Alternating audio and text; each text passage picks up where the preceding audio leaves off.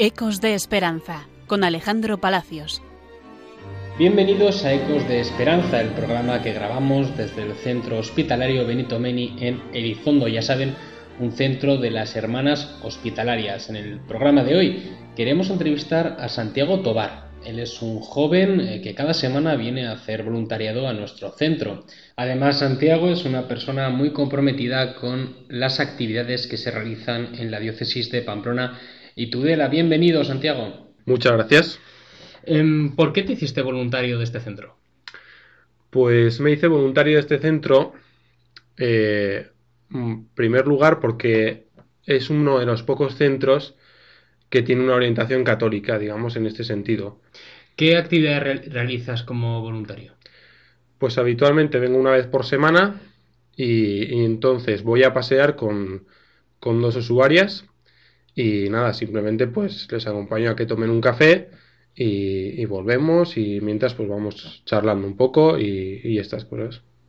¿Qué reflexiones te suscita a ti como joven, eh, voluntario, persona que quiere dedicar su tiempo libre especialmente a las personas con enfermedad mental?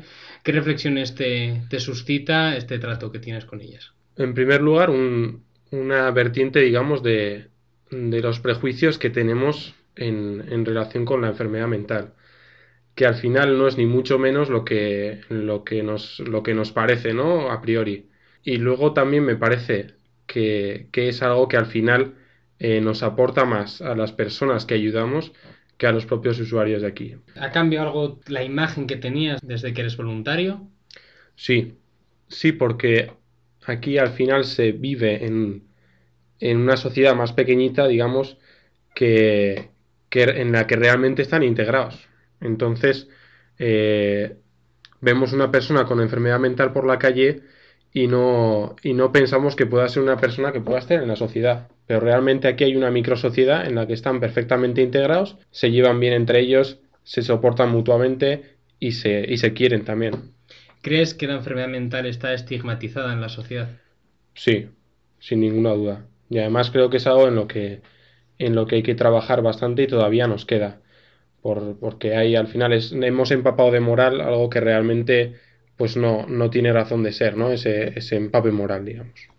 Como creyente, ¿te suscita algún tipo de reflexión esta actividad que haces? Hombre, esto quiero decir, esto aparece al final en el Evangelio y al final todos somos hijos de Dios y, y todos somos, para Dios no hay ciudadanos de segunda, que es lo que decías antes de, del tema de, de, los prejuicios y tal, ¿no? Y entonces, pues realmente para Dios no hay ciudadanos de segunda, aunque nosotros lo veamos así. También has colaborado en distintas actividades que se realizan desde, desde Pastoral en este centro. Una de ellas, eh, por ejemplo, fue la Pascua que celebramos en Semana mm. Santa. Cuenta un poco en qué consistía. Bueno, durante Semana Santa pues estuvimos en la casa del sacerdote de aquí, que nos trató estupendamente bien y además pues nos cubría todas las necesidades digamos espirituales, ¿no? Que eso al final es de agradecer y luego eh, el ver la Semana Santa desde el punto de vista de la caridad te da, te da otra, otra perspectiva totalmente diferente.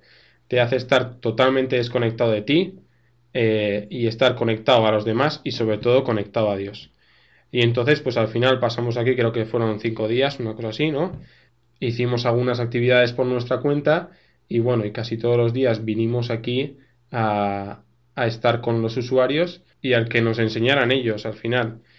¿Cómo animarías a un joven o una persona que esté pensando en ser voluntaria pero no se atreva a dar el paso, sobre todo en un ámbito como es la enfermedad mental, que a veces, como hemos dicho antes, suscita pues muchos miedos debido al desconocimiento?